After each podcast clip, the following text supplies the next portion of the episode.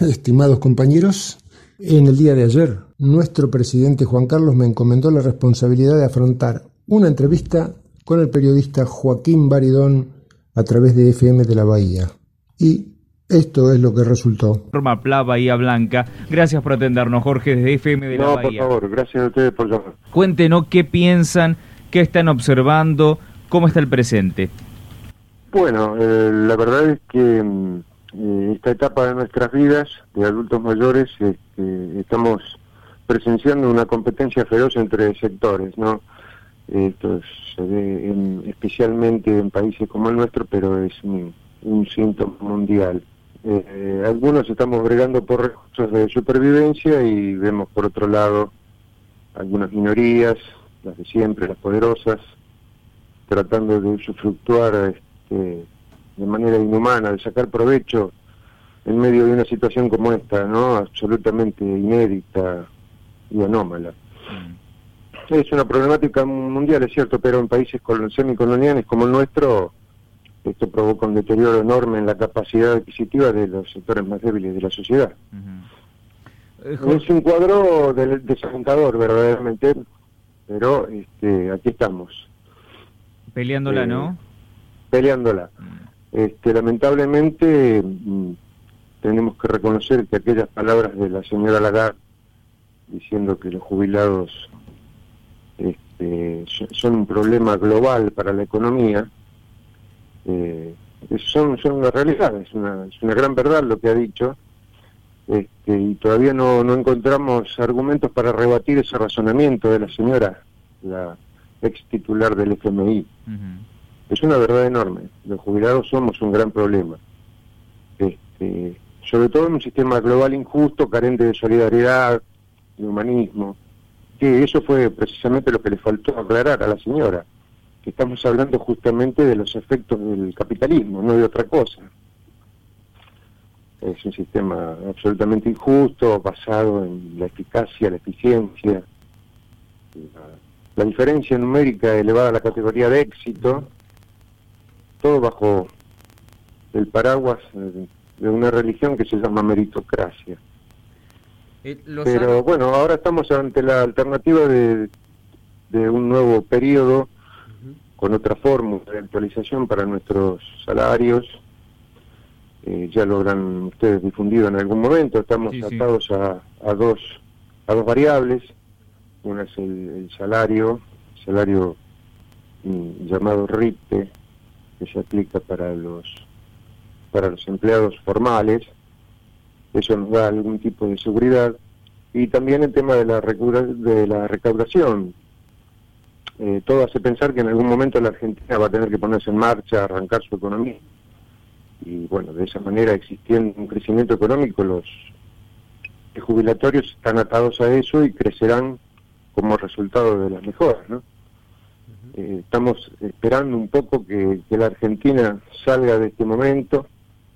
Hubiésemos por ahí deseado que también participara en la actualización eh, el índice de inflación, pero no va a ser así, por lo menos en una primera etapa. Después veremos cómo se da la evolución y si se notan retrasos y tengamos nuevamente que analizarlo.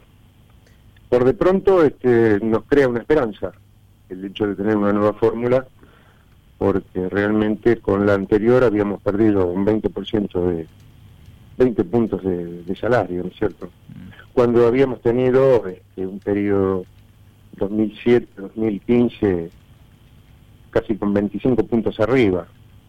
Estábamos bastante tranquilos en ese momento, pero después todo cambió. Claro. Eh, Lozano, buen día. ¿Cómo le va? Joaquín Baridón lo saluda. ¿Qué tal? ¿Cómo va, Baridón? Muy bien, muchas gracias. Eh, para la actualización de, de, las jubilaciones, o por lo menos a partir de este nuevo, nuevo índice, se va a tener en cuenta, como usted mencionó, la recaudación y los ajustes se harán cada vez que el Consejo Nacional del Salario eh, actualice también eh, esos indicadores que lo hacen a partir de un estimado de, de, la, de, la, de la inflación proyectada para los próximos meses. Eh, sí, eso se va a hacer de forma trimestral.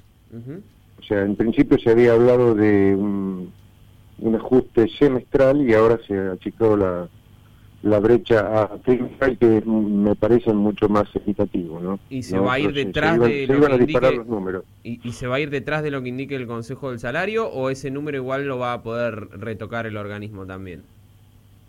Yo creo que esto, es una, va a ser una actualización automática, viendo los números de, los salarios y, la recaudación, porque también tiene incidencia la, recaudación y los recursos que disponga la ANSES.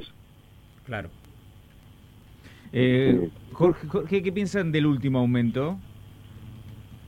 Y el último aumento, es decir, si nosotros tuviéramos que utilizar una palabra para calificar este momento, al día de hoy, la palabra que lo define es insuficiente.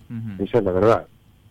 Este, vuelvo a repetir, este gobierno al menos nos permite mantener la esperanza. Eh, no, es una ilusión sin fundamento porque ya digo, tuvimos momentos en que estuvimos 25 puntos arriba y, pudimos pelearle un poco a la inflación. no, no, no era este un albur estar esperando que un DNU sacara, no sacara del, del pozo, directamente era eh, de manera automática.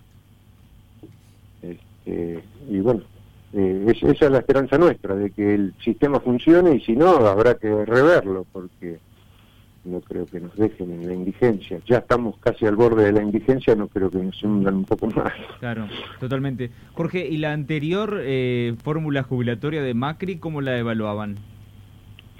Y la anterior fórmula nosotros la evaluábamos por trampitas. Sospechábamos que había algo en el medio que no nos querían decir y efectivamente se terminó comprobando.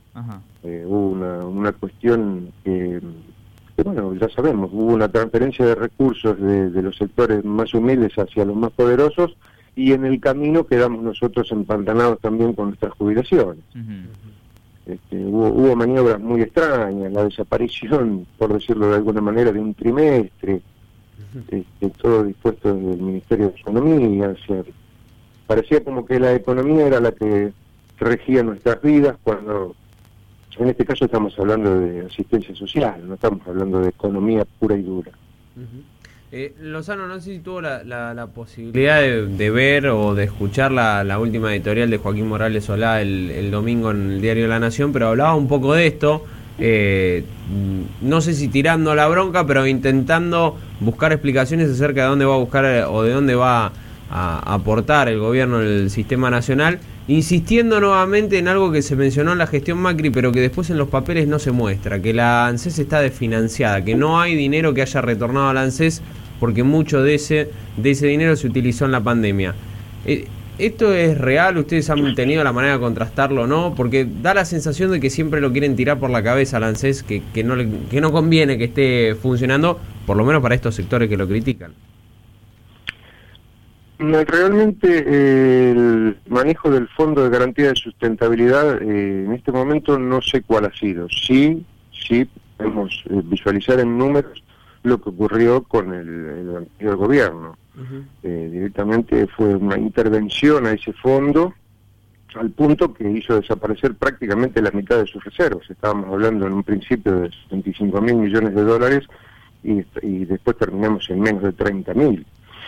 O sea, eh, eso sumado a que se redujo la, los beneficios de la gratuidad en los medicamentos y eh, tratando en, el medio de convencernos que, de que lo mejor es que la mujer se jubile a los 70 y el varón a los 80.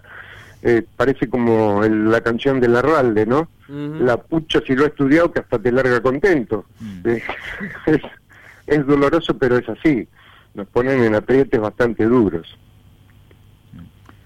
A pesar de eso, a pesar de eso, bueno, hemos visto elección que un porcentaje alto de adultos mayores sufragar a favor del Frente Juntos por el Cambio. Este, y en 2015 también, eh, casi prácticamente diría que esos puntitos que sacaron de diferencia se los otorgaron los adultos mayores. Es doloroso porque no sé si por dónde viene el engaño, ¿no? Porque aquello de volver al mundo y que nos vamos vamos a participar de una gran fiesta de la distribución, no, no hace falta explicarlo, no, no podría darse jamás en las actuales condiciones de la economía nacional ni en las otras, ni en las anteriores.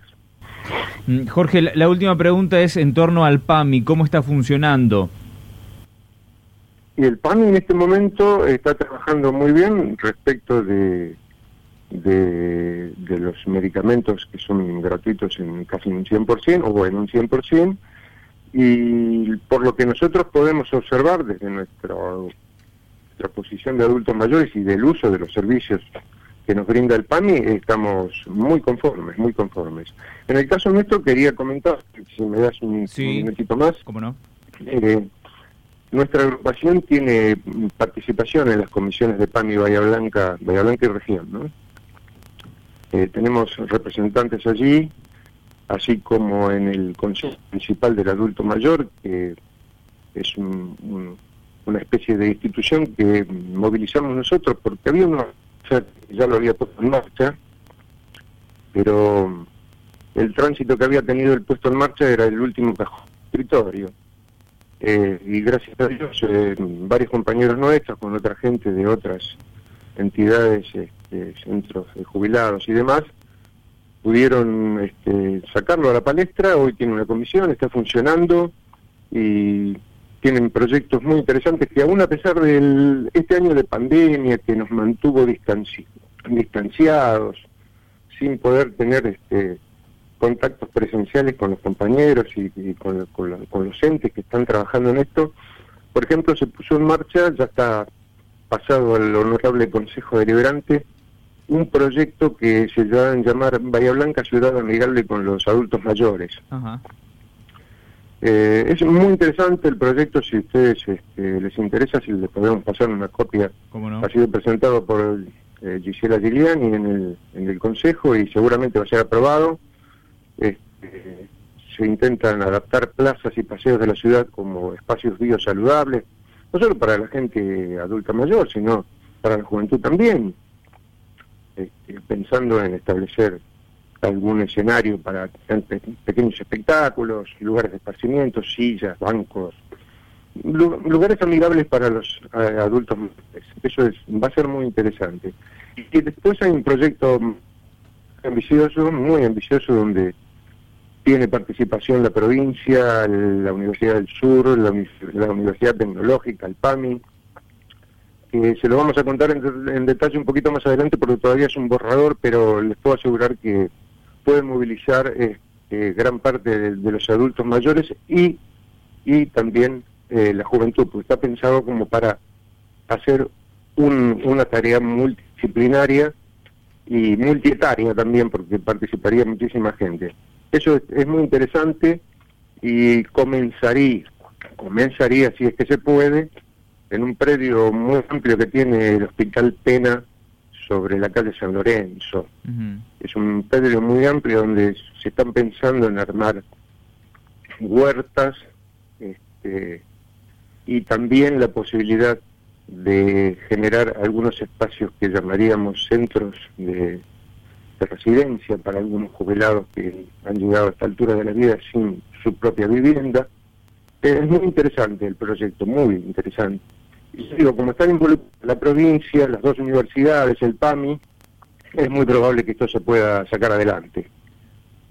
Estaremos atentos y esperando la, la información, Jorge. Cuando la, la tenga a disposición, la enviarme ningún tipo de drama.